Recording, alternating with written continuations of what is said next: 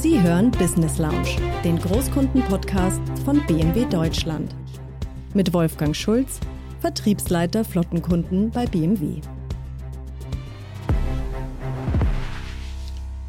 Hallo und herzlich willkommen in der BMW Business Lounge. Mein Name ist Wolfgang Schulz und heute sprechen wir über das Thema E-Fuel. Ich habe hierzu einen absoluten Experten eingeladen, den Herrn Professor Dr. Martin Witschel vom Fraunhofer Institut, der sich mit diesem Thema in der Forschung intensivst auch beschäftigt. Herr Professor Witschel, vielleicht können Sie sich kurz vorstellen für unsere Zuhörer und Zuhörerinnen. Liebe Zuhörer und Zuhörerinnen, Martin Witschel ist mein Name. Ich arbeite am Fraunhofer Institut für System- und Innovationsforschung hier in Karlsruhe. Und seit rund 20 Jahren arbeite ich an dem Thema Wasserstoff, synthetische Brennung, Kraftstoffe, E-Mobilität für die verschiedensten Anwendungen im Verkehr, aber auch in der Industrie oder in der Wärme. Ja, prima. Also klasse, dass ich Sie heute als äh, Gast begrüßen darf. Herr Professor Witschel, was versteht man denn unter E-Fuels? Ja, üblicherweise, man muss ein bisschen aufpassen, es gibt durchaus andere Definitionen, aber wenn man die enge Definition nimmt, sind E-Fuels strombasierte Kraftstoffe, das heißt aus Strom, in der Regel, wenn man klimaneutral sein will, aus erneuerbaren Strom, stellt man Wasserstoff her über die Elektrolyse. Dazu braucht man dann auch noch Wasser, weil das eine Wasserelektrolyse ist. Und dann mit CO2 geht man dann in die Synthese und stellt dann daraus synthetische Kraftstoffe her. Zum Beispiel hier E-Kerosin oder aber auch Benzin- oder Dieselersatzstoffe. Ja, also wie Sie sagen, ist ein sehr breites Feld, über das man auch Kraftstoffe herstellen kann. Diskussion ist ja auch in der Presse das Thema auch Refuel ein Part äh, oder ein Teil von den synthetischen Kraftstoffen, wo Kraftstoffe hergestellt werden aus Recyclingmaterial. Für uns als Hersteller, als OEM, für BMW sind äh, alle diese Produkte sehr, sehr interessant, denn unsere Fahrzeuge können ab einem bestimmten Baujahr DIN-normmäßig diese Kraftstoffe auch tanken. Ja, wie können denn E-Fuels generell genutzt werden, Herr Professor Witschel? Ja, E-Fuels, synthetische Brenn- und Kraftstoffe können, wenn sie die entsprechenden Kraftstoffnormen erfüllen, Sie hatten es angesprochen, dann in den Fahrzeugen, in den konventionellen Fahrzeugen verwendet werden.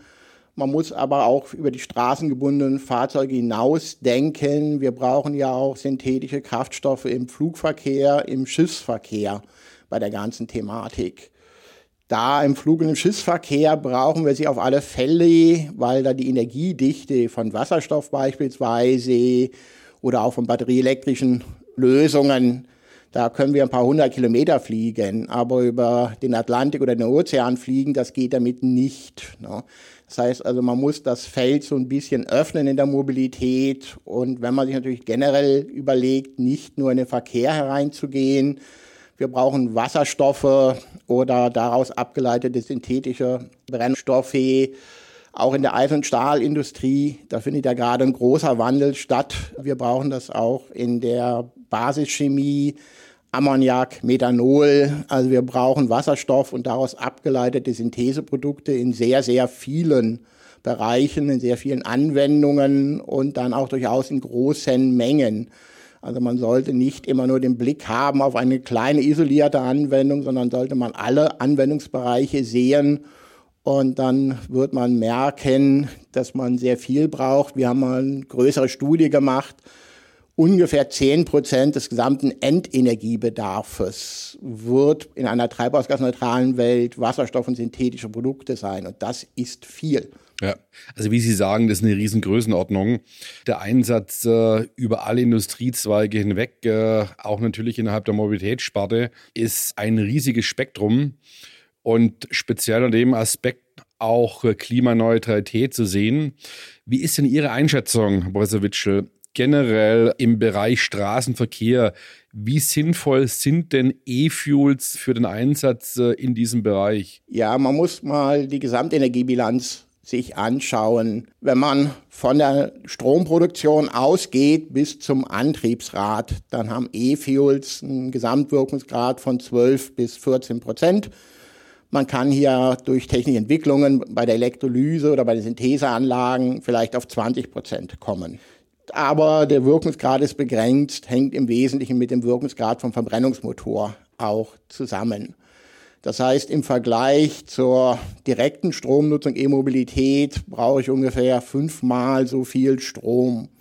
Und wenn man sich einfach nochmal überlegt, wenn wir mal alle PKWs in Deutschland mit E-Fuels betreiben würden, würden wir rund 600 oder 700 Terawattstunden erneuerbaren Stromproduktion brauchen, nur für die E-Fuels. Wir haben gerade mal knapp 300 und dann müssen wir ja noch die Kohle- und Gaskraftwerke substituieren. Wir müssen noch in der Wärme reingehen. Wir müssen noch in der Industrie reingehen. Deshalb ist das Herstellung von E-Fuels in Deutschland für den Pkw und den Lkw-Verkehr mengenmäßig nicht darstellbar. Da muss man halt ausweichen auf andere Regionen der Welt, dort, wo wir gute klimatische Bedingungen haben, also hohe äh, Sonneneinstrahlung, viel Wind, die auch besser dafür geeignet sind. Die MENA-Region, Namibia, Südafrika, Chile, das sind ja so typische Kandidaten, wo darüber diskutiert wird, dort E-Fuels herzustellen, weil da die klimatischen Bedingungen einfach besser sind. Dann die E-Fuels über Schiffe, die wir auch heute bereits haben, dann hier nach Europa, nach Deutschland zu importieren. Das ist mengenmäßig der einzige Weg, aber auch da müssen wir schauen, weil wir stehen wir da ganz am Anfang. Ja, das würde mich jetzt interessieren. Sie haben es angesprochen. Der Prozess äh, Elektrolyse ist natürlich energieintensiv und man möchte oder man muss es ja auch klimaneutral über komplette Wertschöpfungskette sehen.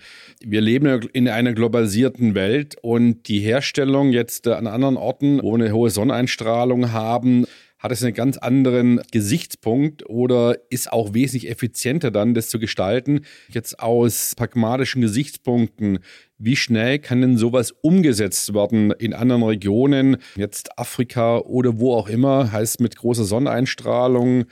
Also wir stehen da noch relativ am Anfang. Wir haben Wasserelektrolyseure gerade ein Gigawatt weltweit installiert. Wir bräuchten um die Mengen, die ich gesagt habe, mehrere tausend Gigawatt an Elektrolyseleistungen weltweit. Wir dürfen nicht immer nur auf Deutschland und Europa schauen, dann auch andere Länder wie Japan, wie die USA und der Markthochlauf hier beginnt. Wir müssen schauen, dass es klimaneutral ist. Das heißt, neben dem ganzen Thema erneuerbare Stromproduktion brauchen wir auch CO2-Quellen. Wenn wir hier äh, wirklich treibhausgasneutral sind, müssen wir das CO2 aus der Luft abscheiden. CO2-Gehalt in der Luft ist 0,04 Prozent. Das sind also große Anlagen, auch relativ energieintensiv.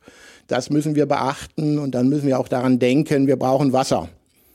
Häufig ist in den Regionen, wo wir viel Wind und Sonne haben, Süßwasser knapp. Man kann über Meerwasserentsalzungsanlagen dann gehen, aber auch das muss aufgebaut werden und dann müssen die Transportkapazitäten auch aufgebaut werden. Und das, wir sind auch in den Ländern selber unterwegs. Wir reden auch mit den entsprechenden Stakeholdern. Die Länder müssen auch ein klares Geschäftsmodell sehen. Und das sehen sie eigentlich heute noch nicht. Weil wir müssen ja, weil sie eine kapitalintensive Stru Produktionsstruktur aufbauen müssen, müssen sie sicher sein über die abgenommenen Mengen. Und da sind wir noch nicht. Und sage ich mal auch so ein Bau von den entsprechenden Anlagen, der ist einfach zeitlich Stück weit begrenzt. Wir können nicht beliebig schnell werden. Wir müssen ja auch mit der Zeit lernen, Elektrolyseure beispielsweise besser machen.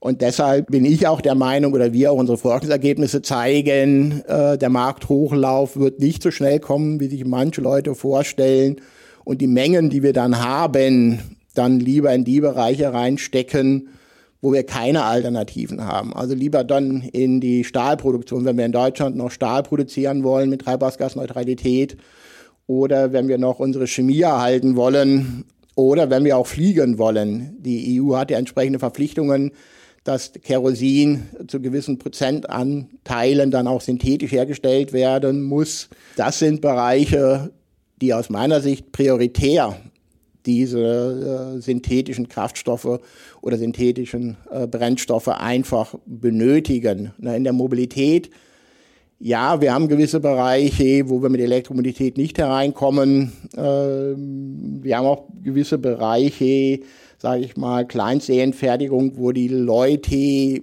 auch bereit sind, hohe Preise zu bezahlen, weil der Verbrenner für sie relativ attraktiv ist. Aber mengenmäßig sehe ich eigentlich keine größeren Mengen E-Fuels in den nächsten 10, 15 Jahren. Und warum nicht auch einfach mal klar werden muss, wir, wir reden über ein knappes Gut. Viele der Studien, die schauen sich die Herstellkosten an, sagen, ich habe billig erneuerbaren Stromproduktion, beispielsweise in China, rechnen dann die Kosten aus und glauben dann, dass diese Kosten den Marktpreis in Europa bilden werden. Nein, Marktpreis und Kosten haben manchmal wenig miteinander zu tun, gerade wenn wir über knappe Güter denken. Denken zum Beispiel Öl oder Gas. Da sind die Gewinnungskosten, Explorationskosten um Faktor zwei bis drei kleiner als wie der Marktpreis, weil wir hier strategisches Verhalten haben, weil wir hier knappe Güter haben. Und ich glaube, den Schritt muss man einfach nochmal gehen und sagen, ja, wenn wir E-Fuels wirklich einsetzen wollen im Straßenverkehr, im Lkw-Verkehr, das wird eine teure Lösung sein und deshalb wird das keine aus unserer Perspektive keine massentaugliche Lösung sein. Wie gesagt, für ein paar Anwendungen sehen wir es. Und da sollten wir auch den Leuten, glaube ich, klar machen, nicht, dass sie sich zurücklehnen und sagen, oh ja, ich kann mit meinem Verbrenner weiterfahren. Ich werde dann in fünf oder zehn Jahren einen billigen synthetischen Kraftstoff haben, treibhausgasneutral. Also das, wenn man sich das mal die wissenschaftlichen Erkenntnisse zusammenlegt, dieses Szenario halten wir für sehr unwahrscheinlich. Es ist mal interessant, aus dem Expertenmund mal wirklich zu hören, wie Sie es auch insgesamt einschätzen. Und ich habe mal zwei Themen mitgenommen, die Sie gerade geschildert haben. Zum einen das Thema Knappheit und zum anderen auch das Thema Wirtschaftlichkeit oder Win-Win-Situation bei Thema Herstellung. Zum Thema Knappheit, wie Sie geschildert haben, ist ja wirklich erst die erste Frage, in welche Sektoren ich dementsprechend reingehe, industriemäßig, wo ich mich so positioniere. Aussage aus BMW Group Sicht auch zum Thema Technologieoffenheit. Wir sagen ja eins, es gibt unterschiedliche Möglichkeiten, CO2-neutral Fahrzeugantriebe zur Verfügung zu stellen. Wie gesagt, E-Mobilität, klassische äh, Verbrennungsmotoren, und dann auch mittelfristig Wasserstoff, Brennzelle, alles sind Optionen, wie man auch rangehen kann. Was äh, interessant jetzt war auch in Ihren Ausführungen war das Thema, wo kann ich denn diese synthetischen Kraftstoffe auch sinnvoll, wirtschaftlich sinnvoll herstellen? Unter der Win-Win-Situation einmal für ein Land, muss ich auch einen Business Case haben und natürlich auch für die Nutzer, es muss dementsprechend bezahlbar sein. Da hätte ich jetzt noch eine Frage an Sie. Sie haben ja gesagt, Sie haben mal global die Welt unter den Gesichtspunkten auch gescannt. Äh, wo würden Sie denn sagen, wo die beste Region wäre, unter dem Aspekt zum Beispiel hohe Sonneneinstrahlung, Solartechnologie und Wasser haben Sie auch klar gesagt. Äh, da redet man, ich brauche auch Wasser. Wo wären dann die beste Region? Ja, also wenn man mal rein von den äh, klimatischen Voraussetzungen immer die Region, wo wir viel Wind und viel Sonne gleichzeitig haben. Weil wir reden über kapitalintensive Anlagen, hohe Volllaststunden ist immer vorteilhaft. Ne? Das heißt also da zum Beispiel an der Küste von Marokko haben wir sehr gute Standorte. In Ländern wie Chile haben wir auch sehr gute Standorte. Ne?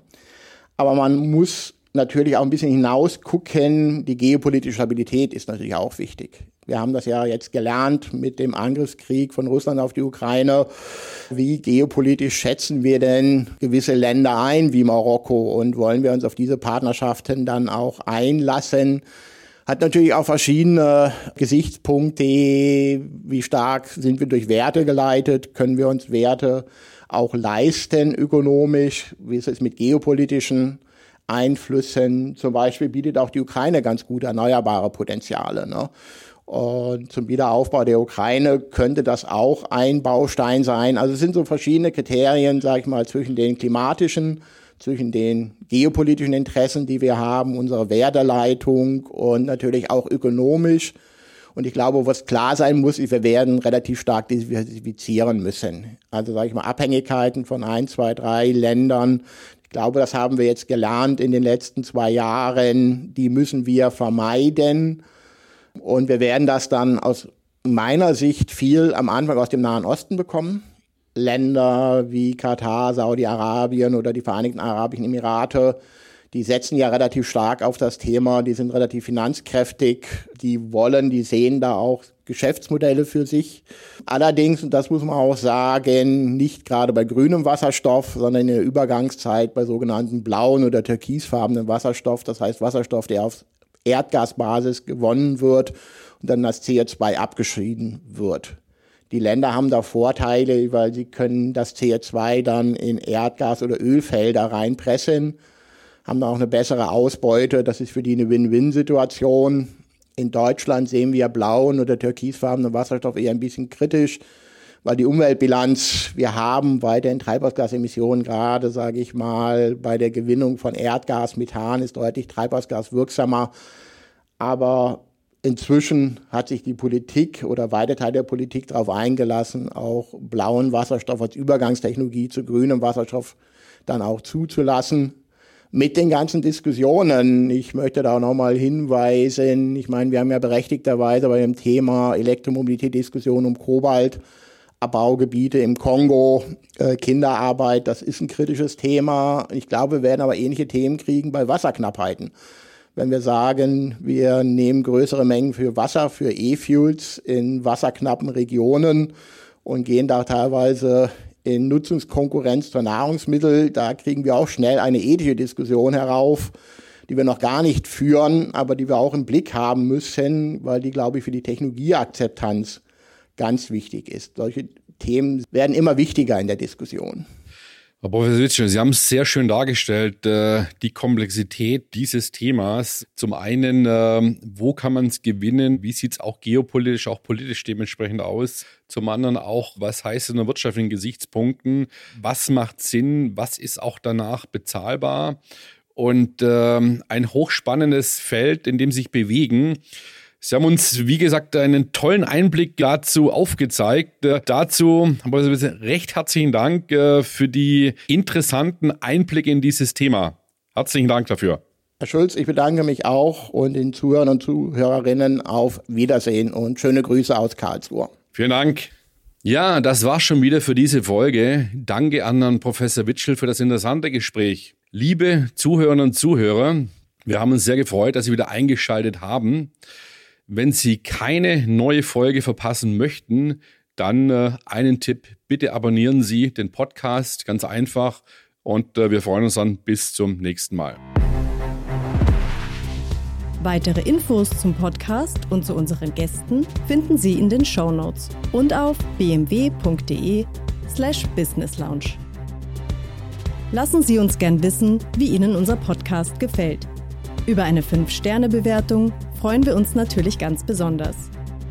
Senden Sie Feedback, Ideen oder Wünsche einfach an folgende E-Mail-Adresse: businesslounge@bmw.de.